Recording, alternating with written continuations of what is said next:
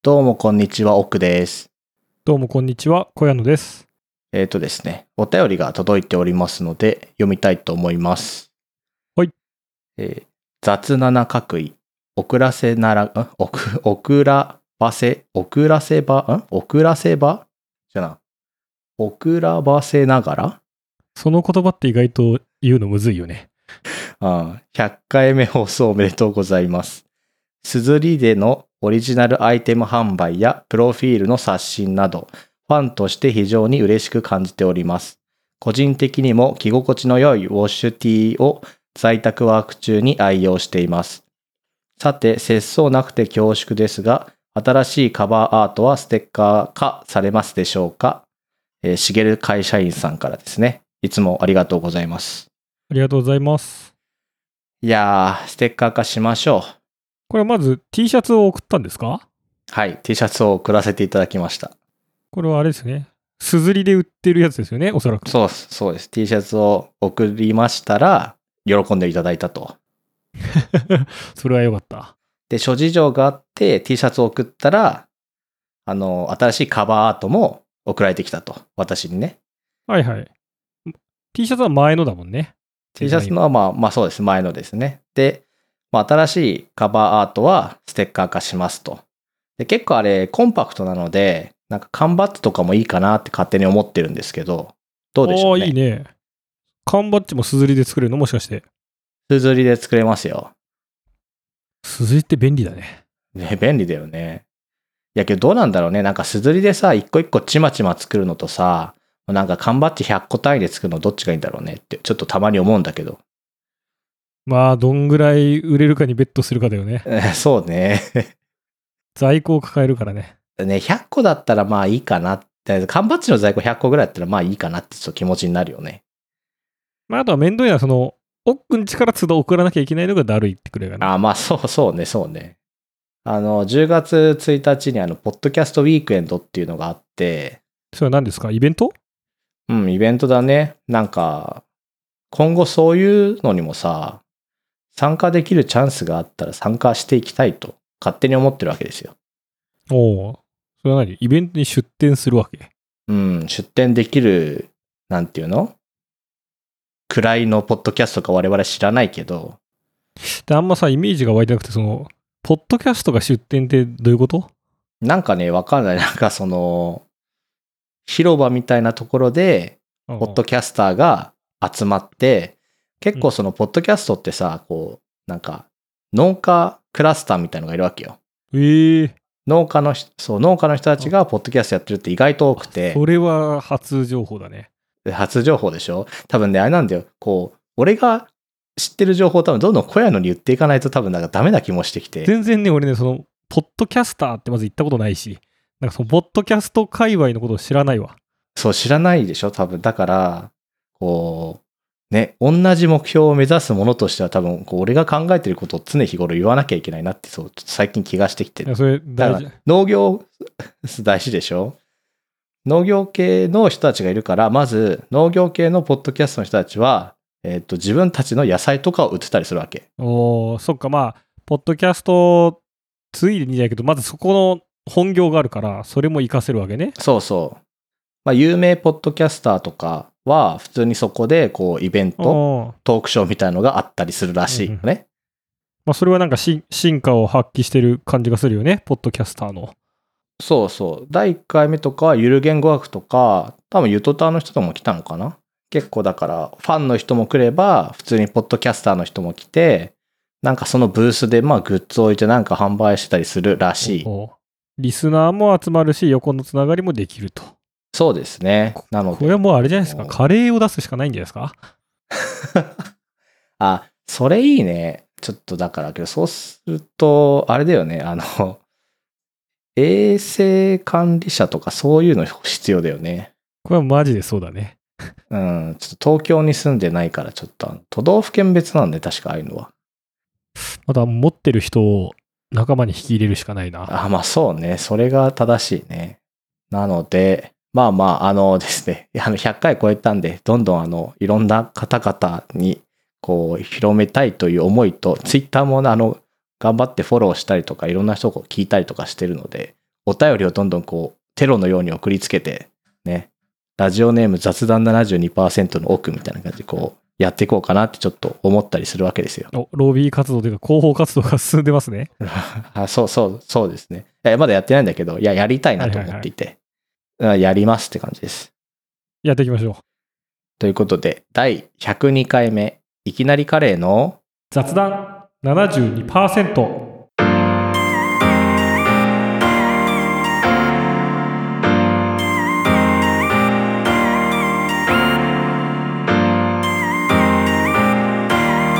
雑雑雑談72%いや、最近ですね、うん、引っ越しをしたんですよ。おう、もう前の家にかれこれ5年半住んでたんですが、うん、ついにあの、まあ、奥君からもね、引っ越しをしなさいと言われることが多々ありま したが、まあそうね。もうあそこに住んでなくていいんじゃないとは何回も言ったけどね。まあ、無事、こう、ちょうどいい機会ということで引っ越しをしまして、うん。引っ越しをすごいちゃんとやったのが初めてなんだよ。ああ、まあそうだね。それまでは、あちょっとこのシェアハウスに住ん住んでいたりとか、うん。前の家に来るときも、なんか荷物がそもそもそんな持ってない状態だったから、なんか自分で車で運んでね、うん。うん。で家具をその家で家具家電を集めてこう荷物が増えていくみたいなうん。うん。感じだったんで自分で丸々ちゃんと引っ越しのこう準備とか、まあ、引っ越し業者に頼むみたいなの初めてだったわけようん。それでね結構やっぱ直前はバタバタするじゃないあれができてないこれができてないとうん。いや、そうよ。で引っ越し前日の夜ですね、まあなんやかんやちょっと夜中まで、まあ、仕事もこう終わった後とかでこうバタバタしながらうん。まだあれが梱包できてないなとかでもまあまあどうにか終わりそうだなっていう中で食洗機のね分岐水栓を外さなきゃいけないこうミッションをまだ残してたわけようんうんうん。なんか面倒そうじゃん超面倒そうだね。しかも夜やるんでしょそうあのもう結構眠くて深夜1時ぐらい ねでもそれをやってあとはちょっとベランダの片付けをすればまあ明日の昼に来る引っ越し業者で間に合うだろうっていう感じなんでまあ絶望的ではないわけよなるほどね。でも分岐水栓すげえなんか嫌じゃん元に戻すんだからいやよ。うん。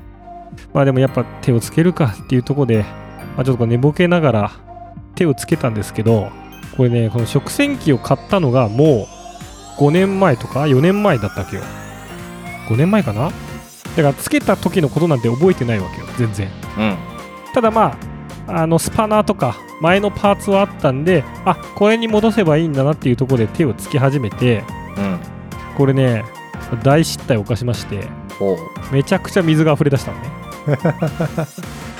うああ、なるほどね。はいはい。うんそこで目が覚めたのよああ。あ はいはい。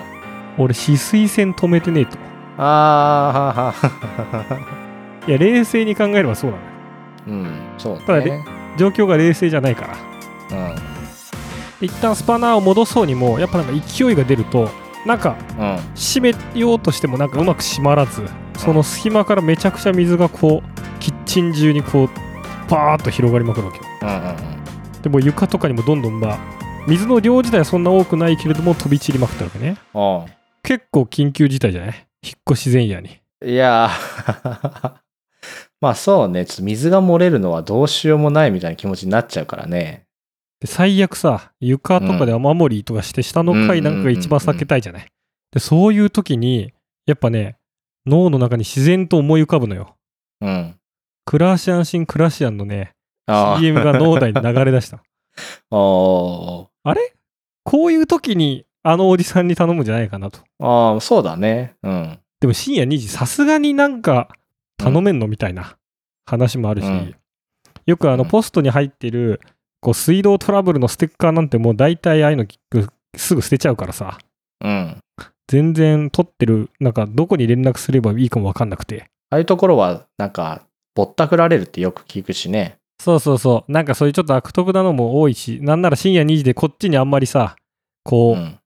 負しかないからさ、うん。ここで金取られるのも嫌だなっていうか、今どうしたらいいんだろうっていうところで、うん。やっぱなんかサバイバル能力というか、こうパッとこう、なんか頭が冴えて、うん。結構あの、ゴミの片付けもしてたんで、近くにビニール袋と、うん。そそしてあの養生テープが置いてあったっけようんうん。あこれでまず水道を囲ってその飛び出る水を全部袋に当ててしキッチンのそのシンクに落とせば一旦水が飛び出てもなんかその被害を水が飛び散ることを防ぐことができるとあーあ、はあはあはあ。つまりあの問題は水道から水がこうなんか隙間から勢いよく全体に飛び散ってることが問題なんでああ、だからそうか。し、染み、染みた、染み落ちるんじゃなくて、もうピャーってなんか、360度ピャーって飛んじゃってるから、そうそうそうそうそれを袋で囲うと袋にたまらなくてもその要は勢いがなくなった水が下に落ちていくかうらんうんうんうんうん。一旦部屋の被害を抑えることにことができるんじゃないかと思いうん。もうその一瞬でこの養生テープと、うん。あの40リットルぐらいのうん。あのビニール袋でバーッとその壁を作ってうんうん。水道を囲いまして一旦ね水が飛び散るのを防ぎましてそこからね冷静にもうあとはあの止水栓でググりまくってあアパートの入り口に確かに止水栓あったわっていうえ、ちゃんと気づそこかきらそこから閉めるの下閉めればいいだけなんじゃないいやこれがねなんかそのキッチンが特殊でのうん。まあ、特殊なのかわかんないその多分家のタイプにもよるんだけどキッチンの下じゃないのよもう完全に家の外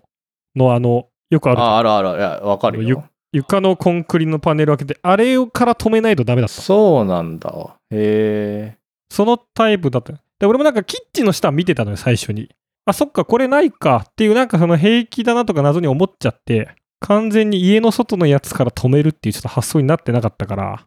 ああ、なるほどね。え、じゃあ何その、つけた時はそういうことをしたっていう記憶はあんのそれが完全多分したはずなのよえ、まあそうだよね。してないと同じことじゃない、ただなんか完全に記憶が抜けてて、と。うんうん。まあ、なんとなくその蓋を開けた時にまあす閉めたかもなーぐらいのね感じなんだけあーどまあそれで無事外まで行って外の止水栓を止めることでまあ水漏れというか水の勢いを止めでここでちゃんと分岐水栓を外して元に戻しうん。まあ外に行ってまた止水栓を開けるとうんうん。でもうこれで深夜2時半とか3時ぐらいよ まあ、はいはいはい。まあ、びしょびしょの服でね、まあ、止水栓開けて、多分大丈夫そうだなと。で、ここで部屋に戻ろうした時に、あれ、俺、鍵持たないまま出てきちゃったって気づいて。深夜3時の絶絶望よね。びしょ濡れの服で。おー、すごいね、君。おー。しかも、あの、お完全に油断したのよ。すべてが解決したと思ってたから、ら。絶対その鍵をオートロックの外にね、行くからら、ポケットに鍵を入れてたり、携帯も入れてて、基本的にはその、止水栓を止めに行ったりしてたんだけど、その瞬間だけ完全に油断してて、うんうんうん。えっと思って、俺これ外で寝るのかなみたいな。そうね、まあ。しかもあの、服もびしょ濡れでちょっと脱いだり、なんかそうちょっと肌着というか、か完全に家の目の前出る用だけだったから、なんかそのどっかに行くほどの格好でもなく、ここでね、どうにかね、その、まあ、もしかしたら雨漏りで、下にし迷惑をかけていたであろう、なんかその下の階の人が奇跡的にその時間起きてまして、 えうんうんうん。その下の人にオートロックを開けてもらって、無事 ね、こう戻ることができた。え、5年間いてさ、その人と面識ないんでしょ面識ないし、まあ、多分そもそも下も引っ越し多分してるはずだから、まあ、してるあはずというかしてる可能性あるから、なんかねその同じ人とは限らないしなるほどね。じゃあ、あれか、君が引っ越してきた日じゃなくて、IKEA の家具を受け取った日に、夜深夜に家具を組み出せたら、下からどんどんされた人じゃないってことか。 まあそれを願うよねえ、起きてたから何起きてるって分かって、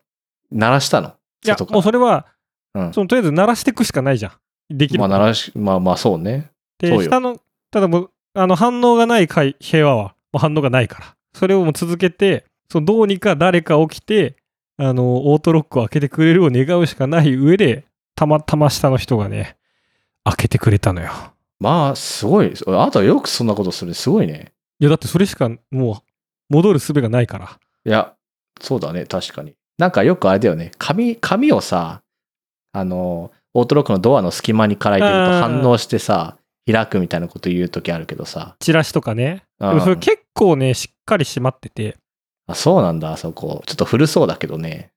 そうなのよ。マジでね、もう引っ越し失敗する、引っ越し失敗というかなんかもうその、路頭に迷うんじゃないかと思ったんだけど、まあ無事ね、うん。うん。安心に 引っ越しすることができまして。持ってんね、やっぱ君。 まあ持ってんのか持ってないのか、これに関してはどっちかわかんないけど、本当にこのポッドキャストを通して伝えたいことは、止水線、絶対止めてから分岐水線。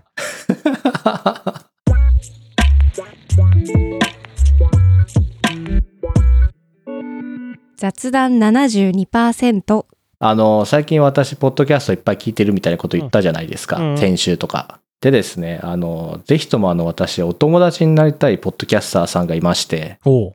あんまりあの、誰かと友達になりたいって言わないじゃん、俺。いや、だからびっくりしたよ。そ んな、それ何そんだけ、それ話してみたいってことそれななんか仲良くなれそうみたいなこと、ああ、あのね、多分、お互いに人見知りを発動して、うんすぐには仲良くなれないと思でも、お互い、う。うん。なんうか、ん本当は仲良くなりたいなって思ってるんじゃないかってこといや、まあ、仲良くなりたいなって思ってるのは多分俺だけなんだよああ、まあまあそうね。相手にそれを求めるんですよ。おこがましすぎる。そうそう。多分、仲良くなれるか、うん。あ、あまりにも同族嫌悪がすごすぎて殴り合いするかどっちかなのね。じゃあ似てるんだ。多分似てる。なんだけどう、んポッドキャストを聞く感じ、うん。なんか俺よりめんどくさそうな人がいるわけよ。それは結構危険だね。危険でしょあの、関谷さんっていう人なんだけど、おうもう、それはなんか、な何のポッドキャストですか僕が素人すぎてわかんないね。この人はあの、同じ鍋のもつを食うっていうポッドキャストやってる人なんですけど、はいはい。ちょっと先週のね、中でも、あの、名前が素敵だよねで話題に上がってましたけど。その関谷さんっていう方なんですけど、はこいの同じ鍋のもつを食うっていうのは、関谷さんっていう人とズーミンっていう方がやってて、うん。で、この方々は、なんかその、ちょっと前に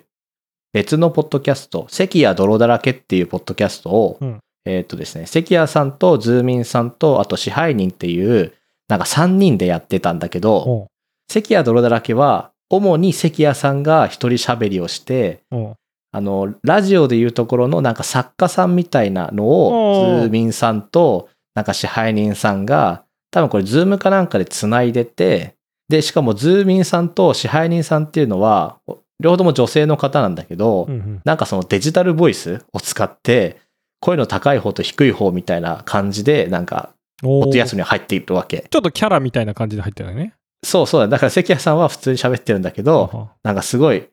なんかデジタルボイスの高い声と低い声が入って、すごい喋ってるみたいな。じゃあ関谷さんは男性の方ってことそう。おうそうそう。で、なんかその関谷泥だらけは結構その関谷さんが一人でまあ喋って、笑いとか、あとはそのなんかまあ昔話をするときに、こう、ちょっとズーミンさんと支配人さんがこうなんか補足入れたりとか、まあ喋るみたいのがあったりとかしてて、なんか結構そのデジタルボイス使うのってまあそもそも新しいなって思うとともに、確かにちょっと面白いね。そう、なんか一人喋りってさ、結構難しいじゃん。一人で喋れるのすごいと思うよ。でその、結構なんかうまいなと思いながら、やっぱ聞いてる感じ、あ、この人、めっちゃめんどくさそうな人だなって。ほうほうほう。こうめんどくす、めんどくさいっていうのはどういうことこだわりが強いみたいなことあーこだわりはね、強そうだね。まあ、ただ、なんて言うんだろうな、なんかこう、やっぱこうね、こう、私と一緒でそう、筋が通ってるというか、うん。まあ皆さん、あの、皆さんというか私も周りの人は、俺が筋が通ってるって言っても、あの、いや、筋は通ってないだろうとか、筋はひん曲がってるだろうみたいなことを思うでしょうけど。そうね。俺も今、うんうんって言ったけど、その直後に、といや、通ってない時あるけどなってちょっとね、うん思いましたが。いやけど、そんな感じなわけですよ。これ何おおっくんはその泥だらけの時からリスナーだったんですかいやいや、泥だらけとかも最近こう、聞いて、泥だらけは、なんか、もともと YouTube にあって、ポッドキャストも一緒にやってたみたいな。うーん。で、ゆポッドキャストに上がってるのを一応全部聞いた上で、次は、あの、同じ鍋のもつを食うを聞いて、今まあ、あと、あと10回ぐらい聞けば、最新のに届くかな、みたいな感じ。うん、なんかもう、ただのファンだね。完全にそれは。そう、あの、ただのファンですね。はいはい。だから、そうなんです。で、ツイッターでさ、こう、つぶやくと、つぶやいたから、リップをもらったわけよ。おお反応してくれたんだ。うそうそう、あの、過去の遺産まで聞いてありがとうございますっていただいて、んいうん。丁寧な。や、めっちゃも、そう、めっちゃ面白いですって、ん勝手に私よりめんどくさい人を見つけてテンション上がりましたって言ったら、褒め言葉ですって返ってきたから、うん多分いい人。えっと、ほ褒め言葉なんだよね。ちょっと俺も確認したいけど、それは。あそう、褒め言葉ですよ。そうですよね。褒め言葉です、褒め言葉です。なぜなら、まず、奥が自分がめんどくさいという自覚があるからね。そうね。いや、めんどくさいでしょ、こんな。まあ、どちらかというとめんどくさい側の人だと思いますけど。それはじゃあなんかこう、もちろん、ポッドキャストとしての話が面白いとか、そういうのもあるけど、なんうか、ん。自分と同じ、まあ、同じ路線っていうとちょっとこう、おおこがましさがあるかもしれないけど、なんかその、なんとなく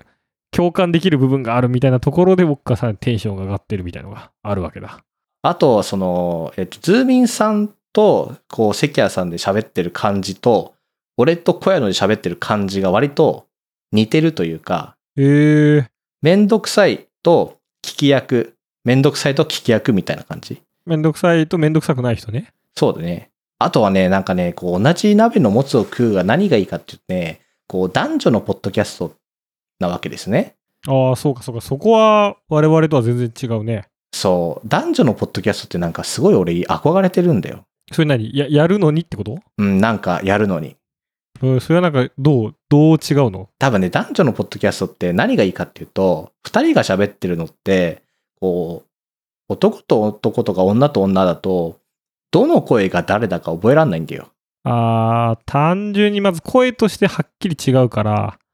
そう。だから、まず男女っていうと、すごくいいわけ。あとは、なんかこう、なんかいろんな視点がそもそもめっちゃ違ったりとかするし、うんうん性格離れた男2人とか女性2人だと結構強強調してとかそうね。それそうだよねみたいになってさらに盛り上がっていくパターンとか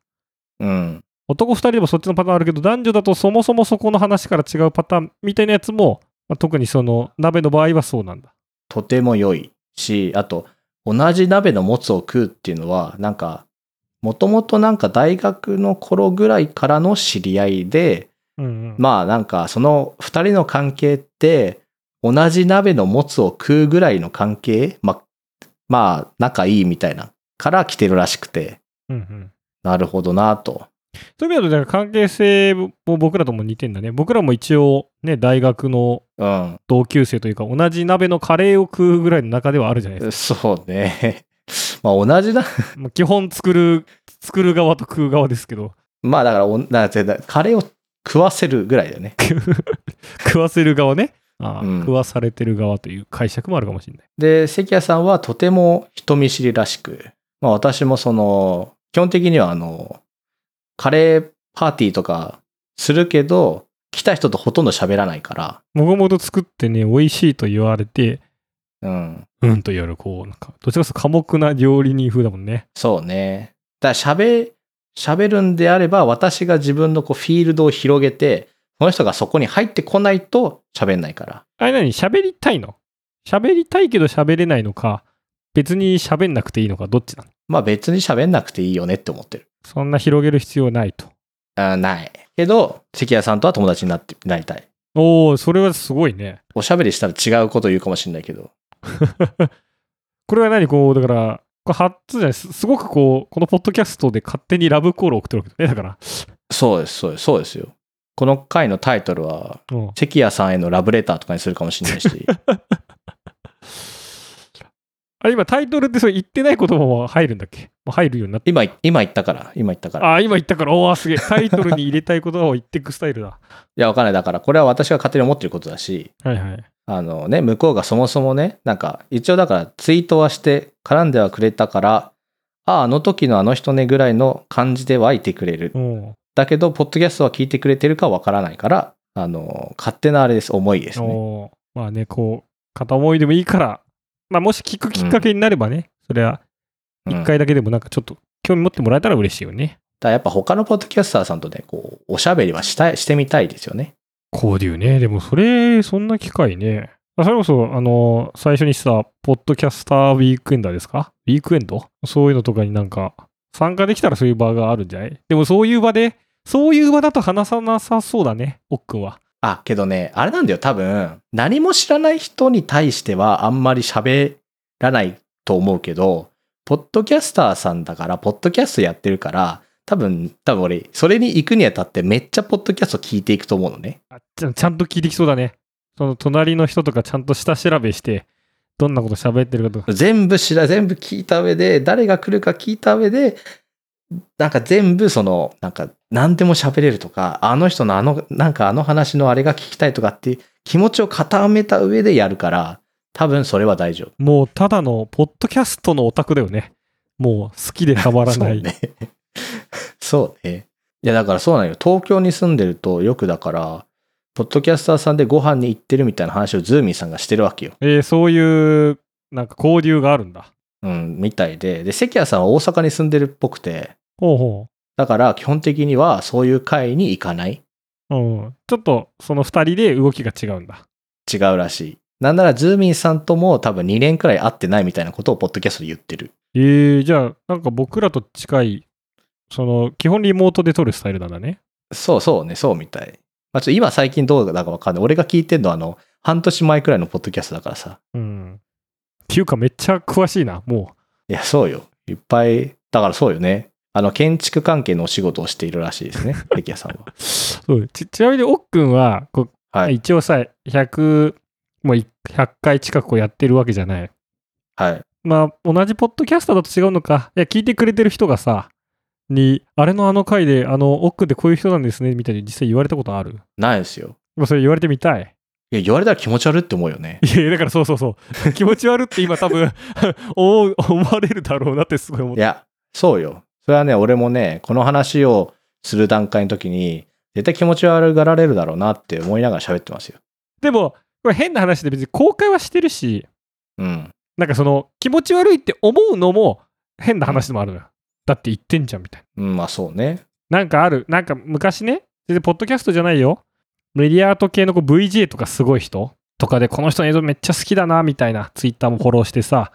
で、その人が作ってる OSS、プログラムとかも結構さ、こうこう参参考というかさ、見たりさ、してて、たまたまイベントでその人がこう、実際のパフォーマンスやってて、おーって思って、で、ちょっと片付けというか時に隣にいたから、あ、なんか、すごいいつもえ映像作品好きですみたいな。この前のあれも見ましたって、なんかこう、ファンとしてすごい言った言っちゃったんだけど、喋っちゃったんだけど、その人めちゃくちゃ人見知りな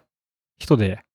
えあ、はい、みたいな。あ、すいません、みたいな。なんかすごい変な感じになっちゃって。いや、それ俺のいつものカレーの褒められ方と一緒だよね、多分。で、あれはさ、振る舞ってるから、でも同じ話同じライブ会場でパフォーマンスしてたら、そりゃ、そうだよね、みたいな話か。そうね。まあ、あの、規模が違うからあれだけどさ。でも多分、かっこよかったですはいいのよ。その時のパフォーマンスだから。う んでも。なんかこの前の作品もみたいに言っちゃうとなんか多分相手からしたらうなんん、か、え何かおツイッターも含めて追われてんのみたいななんかさ感じになっちゃう時もあるよね。はいはいはだああいうのはなんか関係性もないただのなんか一ファンが、い。うん。少なくともそのライブ会場でいきなりねこうい言うことは絶対良くないなとすごく反省したのよ。ああ。だから多分直接言うよりはこうやってポッドキャストで言い合ってるぐらいがいいのかもね。